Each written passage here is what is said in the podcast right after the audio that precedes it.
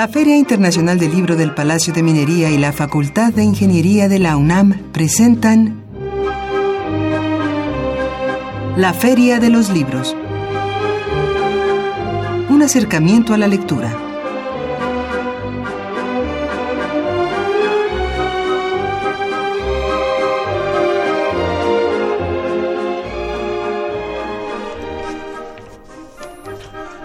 Hola, ¿qué tal? ¿Cómo están? Muy buenas tardes, tengan todos ustedes, sean bienvenidos a una emisión más de la Feria de los Libros. Mi nombre es Elías Franco, los saludo con el gusto de siempre, agradeciendo su eh, sintonía para empezar la semana con nosotros y por supuesto conocer una novedad editorial en voz de sus autores. Eh, antes de comentar de qué platicaremos esta tarde, eh, permítame recordar nuestras vías de comunicación. Usted se puede comunicar vía telefónica al 55 36 89 89. Puede hacerlo también a través de Twitter en nuestra cuenta arroba ferialibros. Y también nos puede escribir un correo electrónico a la feria de los libros arroba gmail.com. Eh, los invitamos también a seguir esta transmisión a través de www.radio.unam.mx y por supuesto seguir todo lo que la Feria del Libro del Palacio de Minería va preparando y lo anuncia a través de su Facebook oficial en Filminería, en Feria Internacional del Libro del Palacio de Minería o bien en la página web filminería.unam.mx. También les recordamos que usted puede eh, descargar, escuchar emisiones anteriores a través de www.radiopodcast.unam.mx. Y bien, pues em, esta semana, mañana 2 de octubre, se conmemoran 50 años de lo acontecido en la Plaza de las Tres Culturas en Tlatelolco, aquí en la Ciudad de México, la matanza del 2 de octubre. Y en este, en este marco de conmemoración, eh, invitamos al maestro Francisco Pérez Arce. Él es autor del libro Caramba y Zamba, la cosa del 68, vuelto a contar este es un libro publicado por la editorial Ítaca. Con él vamos a platicar eh, de lo que él vivió. Él fue testigo eh, de lo que aconteció en 1968. Nos presenta esta gran crónica para todos aquellos que eh, somos, que, bueno, estudiamos en la UNAM, de los que nos interesa saber qué sucedió, pues conoceremos este testimonio del maestro Francisco Pérez Arce. Eh, preparamos una semblanza del poeta y ensayista Enrique González Rojo Artur, quien cumple 90 años este próximo 5 de octubre. Eh, vamos a escuchar un poco de, del maestro Enrique González Rojo, vamos a escuchar algo de su poesía y no se puede perder nuestra recomendación de cartelera de actividades en torno al libro y la lectura para esta semana. Le invitamos a preparar pluma y papel. Y como cada lunes tenemos eh, libros de cortesía para usted que se comunique con nosotros, que participe, que nos haga eh, sus comentarios. Y bueno, para que se pueda llevar uno de estos libros de cortesía, eh, le pedimos que nos comparta qué legado considera usted que dejó para México o que dejaron para México los acontecimientos del 2 de octubre de 1968. Para todos aquellos que se comuniquen vía Twitter, en nuestra cuenta Feria Libros, tenemos un ejemplar de eh, este título precisamente, Caramba y Zamba, la cosa de 68 vuelto a contar, cortesía de Editorial Ítaca, un ejemplar del título Transdisciplina, Complejidad y Antropología de Rafael Pérez Taylor, cortesía de la UNAM. Por teléfono tenemos un, em, un ejemplar del discurso crítico de Marx de Bolívar Echeverría, cortesía también de Editorial Ítaca. Nuestro número telefónico es el 55 36 89 89. La Feria de los Libros.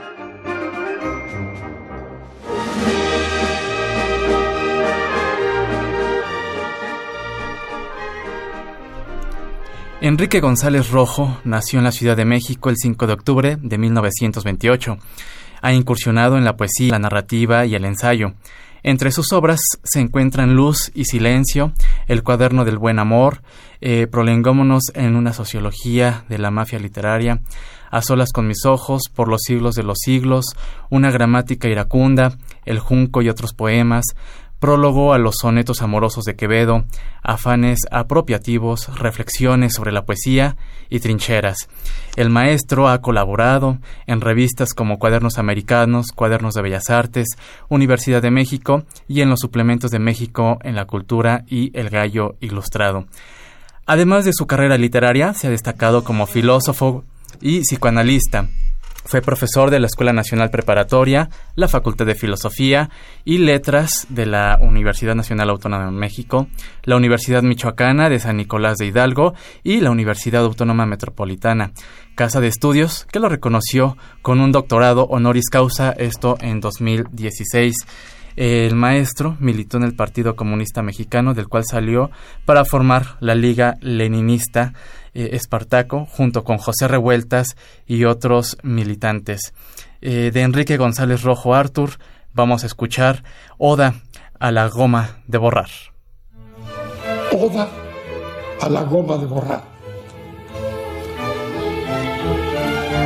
Gran cosa es tener la capacidad de retractarse, poseer el combustible necesario para dar marcha atrás, lucir la valentía de desdecirse, humillar la petulancia de pretender hablar desde el púlpito de la tinta con un ademán autocrítico que transforma los dogmas, los, reyes, los hierros, la retórica en un rebaño de virutas perfumadas.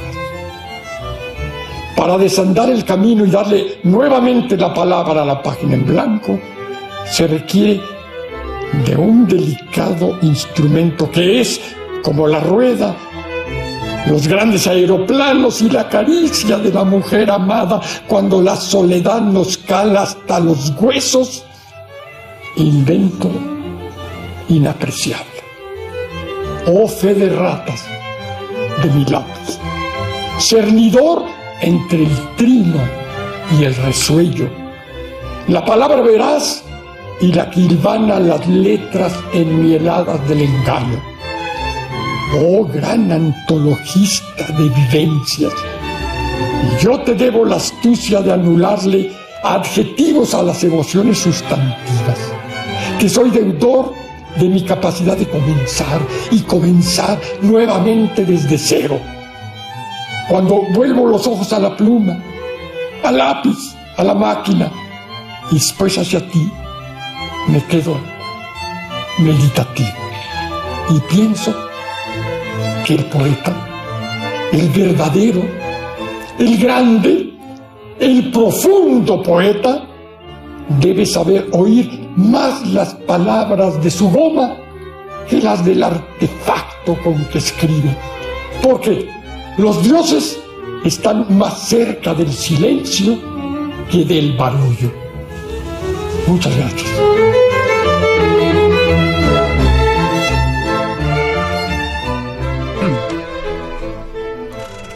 Oda a la goma de borrar, en voz del propio autor Enrique González Rojo, quien el 5 de octubre eh, está, estará cumpliendo años. Pues ahí la invitación a conocer y acercarse a la obra del maestro. Y bien, pues damos la bienvenida a Francisco Pérez Arce. Él es autor del título Caramba y Samba la Cosa, el 68 vuelto a contar. Muy buenas tardes, bienvenido. Gracias por acompañarnos en la Feria de los Libros y una felicitación por este proyecto editorial que eh, le publica Editorial Itaca. Buenas tardes. Buenas tardes, gracias por la invitación. Eh, pues mañana 2 de octubre se conmemoran 50 años de este suceso del 2 de octubre. Usted fue testigo, testigo. Eh, ¿Qué fue para poder adentrarnos un poco al contexto, al ambiente y, usted eh, que lo vivió, ¿en dónde se encontraba usted? ¿Usted ya se encontraba en la prepa? En la prepa, o ya, está ya había incursionado. estaba en la, en la, escuela, entonces Escuela Nacional de, Economía, en primer año. ¿Y cuál era ese, ese ambiente que se vivía? ¿Cómo se fue gestando este movimiento al interior de las aulas de, de, la universidad? Bueno, el, el, movimiento se gestó como una respuesta a actos eh, autoritarios del gobierno. Básicamente el que desató el, el movimiento, desató la indignación y empezó a gestarse el movimiento fue el del bazucazo contra la puerta de la Prepa 1 en, en, después de la manifestación del las manifestaciones del 26 de julio eso derivó en un enfrentamiento con los granaderos en el centro histórico de la ciudad en las calles aledañas al Zócalo en donde estaban la Prepa 1, la Prepa 2, la Prepa 3 sí que era un barrio universitario. Era un barrio universitario, estaba también la Escuela de Artes Plásticas San Carlos. Así es. Entonces era un barrio universitario y eh, ahí se dio ese enfrentamiento con los manifestantes que se generalizó no solamente a los manifestantes que habían participado en las dos marchas, una de del Poli y la otra de las organizaciones de izquierda, básicamente universitario, y esa este, batalla con los granaderos pues se extendió porque los granaderos atacaban a todo lo que pareciera estudiante no solamente no había manera de distinguir a un manifestante de un estudiante que salía de la prepa entonces el enfrentamiento fue generalizado y los policías no pudieron controlar la, la situación. Llamaron al ejército llegó el ejército disparó con una bazuca contra la puerta de la prepa 1 y eso desató una gran indignación al día siguiente en todas las escuelas de la universidad, no solamente en la prepa que había sido agredida. Em, a partir del día siguiente, eh, en el que también en el rector de la universidad, eh, pues eh, Isa Bandera media asta.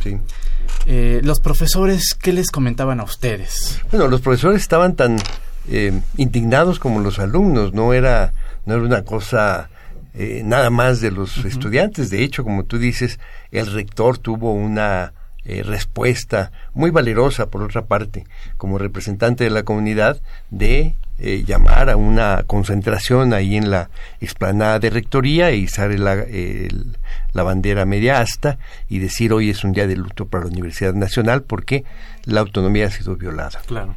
Refiriéndose, claro, a la entrada de los soldados a la Prepa 1.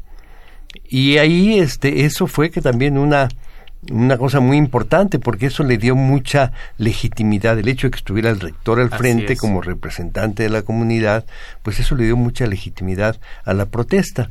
Y de ahí surge la primera gran manifestación del movimiento del 68 que es lo que es conocida como la manifestación del rector que encabezó el rector y otras autoridades de la universidad Así es, y que, eh, bueno, eh, encabezó esta, esta marcha. Eh, que salió de Ciudad Universitaria y regresó a Ciudad Universitaria, y que fue enorme, ¿no? inesperada. Claro. estos momentos en los que, bueno, el libro, usted va haciendo esta crónica de cómo se va desenvolviendo, desarrollando y tomando forma todo este movimiento, llega el 2 de octubre. se habían tenido ya reuniones entre el CNH y, digamos, otras autoridades. se comentaba que habían tenido una reunión buena, pero que no habían avanzado en el pliego.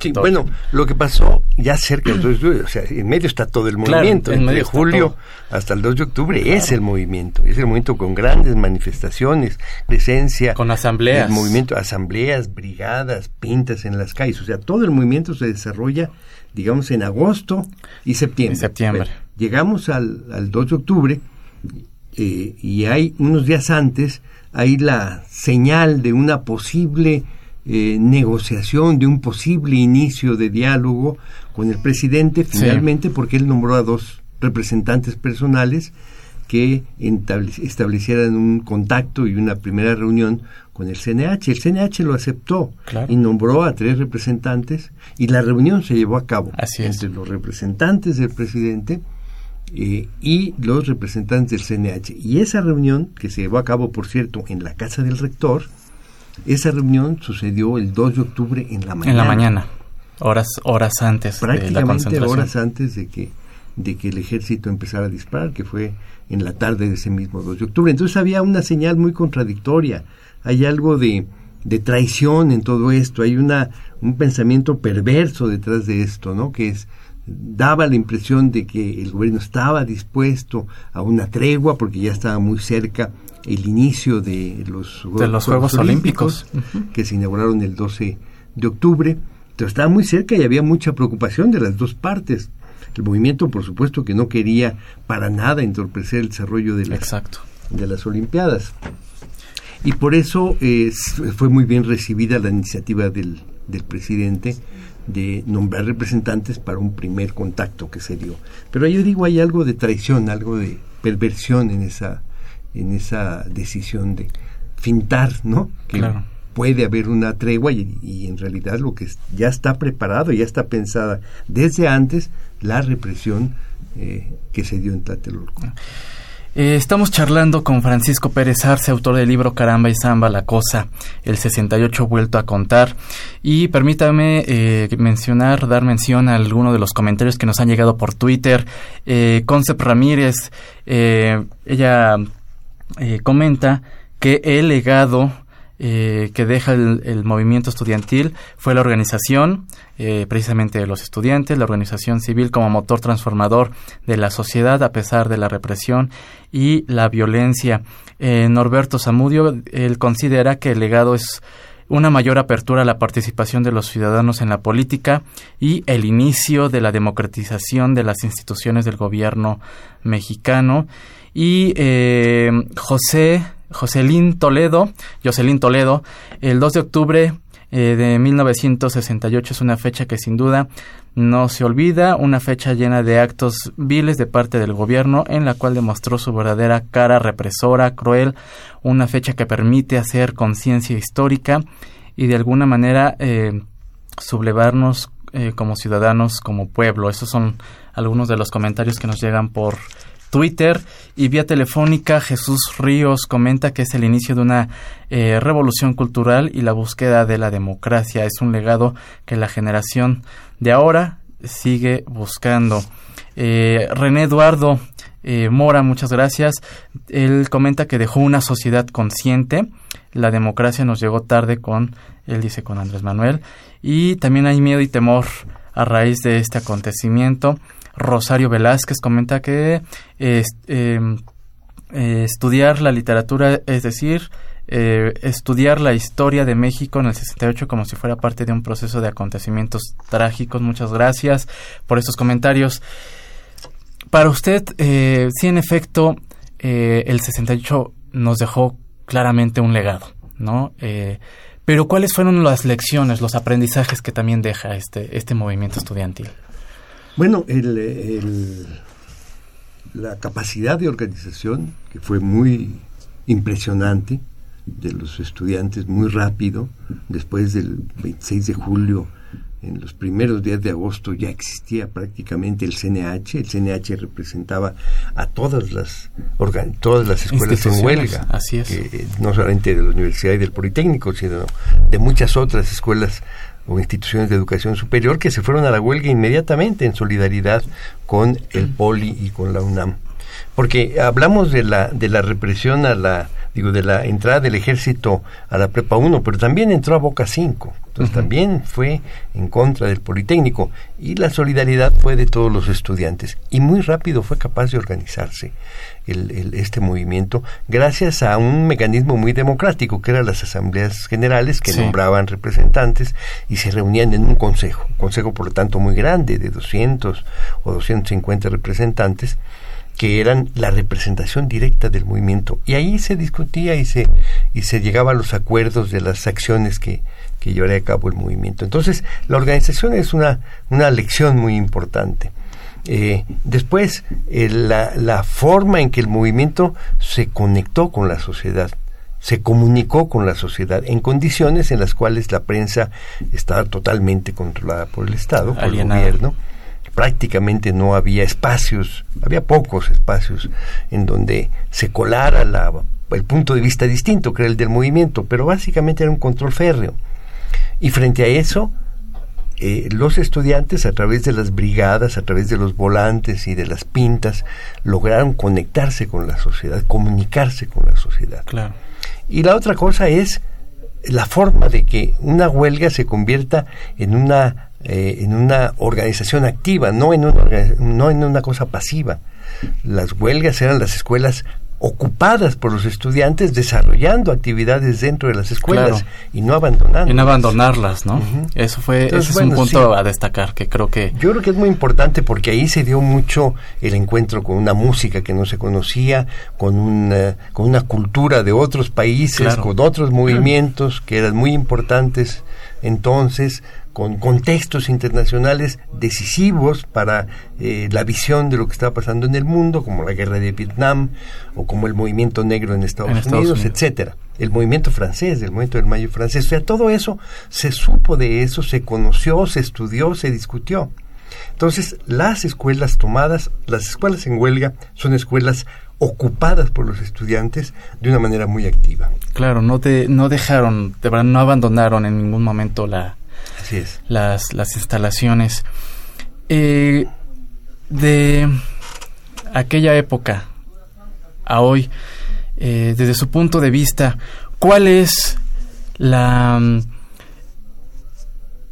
O mañana se cumplen 50 años, pero eh, es decir, aparte de lo que ya nos comenta sobre estas lecciones, ¿cree usted que la la sociedad o en este caso eh, el, gremio estudiantil, la población estudiantil, cree que pudiera tener muy presente lo que aconteció hace 50 años para enfrentar o confrontar lo que eh, vivimos actualmente, para cuestionar eh, algunas situaciones que afecten, digamos, a, a, todos como que nos afecten como sociedad. ¿Cree que lo tengan muy presente yo creo que eh, sí, lo tienen presente. Sectores importantes del, de la masa completa de estudiantil, sectores importantes lo tienen presente.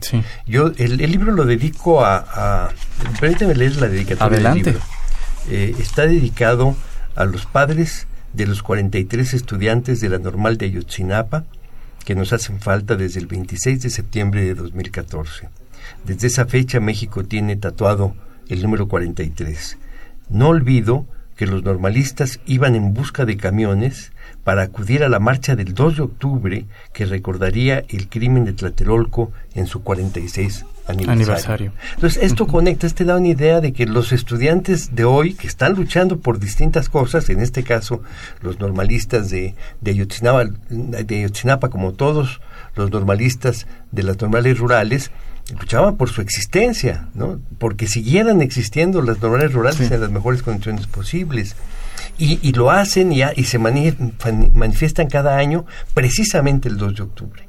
¿no? Eso hace que se dé, nos demos cuenta de la importancia que tiene la memoria histórica. Se recuerda una fecha que tiene un significado muy profundo, no solamente como una condena a un gobierno autoritario y asesino, sino también una fecha que representa la rebeldía juvenil. Entonces, eh, el sector estudiantil, los jóvenes, son un sector muy sensible a lo que pasa hoy, responde a las cosas de hoy, como en la UNAM hace unos días. Hubo un movimiento en contra del porrismo, de las porras, que empezó en Azcapotzalco.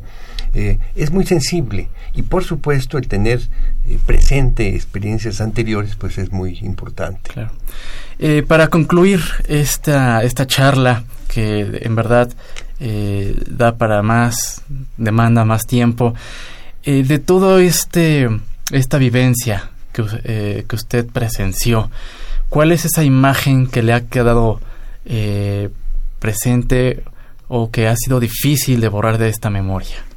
Mira, el, título de mi libro da eh, eh, de una manera muy, eh, digamos, clara o simbólica lo que yo veo en el movimiento. Se llama Caramba y Zamba la Cosa. Caramba y Zamba la Cosa es, un, es el estribillo de una canción de Violeta Parra que se llama Que vivan los estudiantes. Es una canción alegre. Es una canción, una canción que canta a la rebeldía de los estudiantes, a su sinceridad, su sinceridad, a su espíritu de lucha. Esa es la canción y es una canción alegre. Entonces, el título de Caramba y Samba la cosa quiere recurrir a esa, la música que expresa lo que es el movimiento. El otro lado, el lado negro, el lado oscuro es la tragedia, es lo que pasó el 2 de octubre. que es lo que mañana se va a conmemorar como cada 2 de octubre, con la importancia de que ahora son 50 años. 50 años. Eh, Francisco Pérez Arce, muchas gracias por haber eh, asistido aquí a la Feria de los Libros. Una felicitación por este gran trabajo, esta gran crónica que publica Editorial Ítaca, que ya puede encontrar nuestro público, ¿verdad? En librerías. Sí, puede encontrar, sí.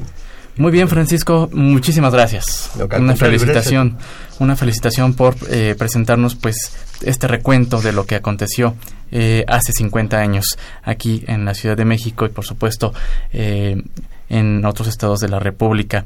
Y a propósito del movimiento estudiantil de 1968, los queremos invitar a escuchar la serie Este día en 1968, narrada por Flora Bottom y Daniel Cassés todos los lunes a partir del 22 de julio y hasta el 3 de diciembre. Esto lo podrá hacer en la página www.descargacultura.unam.mx y sintonizar el día de mañana a partir de las 7 de la mañana y hasta las 23 horas la emisión y programación especial que Radio UNAM ha preparado como parte de este quincuagésimo aniversario del 2 de octubre. Y bien, pues el tiempo se nos termina. Eh, me queda solamente eh, el agradecimiento a usted que nos haya acompañado eh, en esta emisión de la Feria de los Libros, que haya iniciado la semana con nosotros.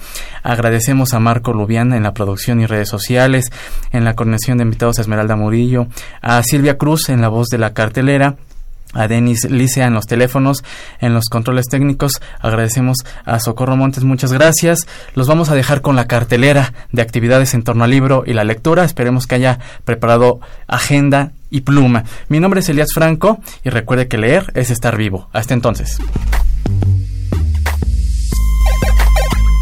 Dentro del marco de actividades de la Feria Internacional del Libro de Antropología e Historia, Ediciones Proceso presenta Jinetes de Tlatelolco, de Juan Vélez Díaz. La obra narra los acontecimientos ocurridos el 2 de octubre de 1968 desde la mirada militar. Mediante un ejercicio periodístico e historiográfico, Juan Vélez reconstruye las dinámicas y rupturas que el cuerpo militar al mando de García Barragán vivió aquella tarde de octubre. Jinetes de Tlatelolco deslumbrará al lector con pasajes nunca antes mencionados. La cita es el domingo 7 de octubre a las 16 horas en el Auditorio Tlaloc del Museo Nacional de Antropología. La entrada es libre. Como parte del ciclo de actividades La fuerza del sonido y la palabra, la Casa del Poeta presenta la charla conferencia Elsa Cross, Lecturas sobre su obra, impartida por Alejandro Higashi, poeta, ensayista y traductora, Elsa Cross es, hoy por hoy, un referente en la producción poética de nuestro país. La cita es el próximo jueves 4 de octubre a las 19 horas en el Café Bar Las Hormigas, de la Casa del Poeta, ubicada en Álvaro Obregón número 73, Colonia Roma. La entrada es libre. El Programa Universitario de Estudios de Género de la Diversidad Cultural y la Interculturalidad de la UNAM llevará a cabo el octavo Festival de Poesía Las Lenguas de América Carlos Montemayor. La fiesta de la palabra persigue situar en un plano de igualdad los idiomas originarios del continente con las cuatro lenguas de origen europeo más habladas en América. Engalanada con poetas de diversas latitudes, el festival propone sensibilizar y generar conciencia acerca de la conservación de la lengua, tesoro infranqueable de la humanidad. La cita de este festín lingüístico se llevará a cabo el próximo martes 11 de octubre en la sala Nezahualcóyotl del Centro Cultural Universitario. La entrada es libre.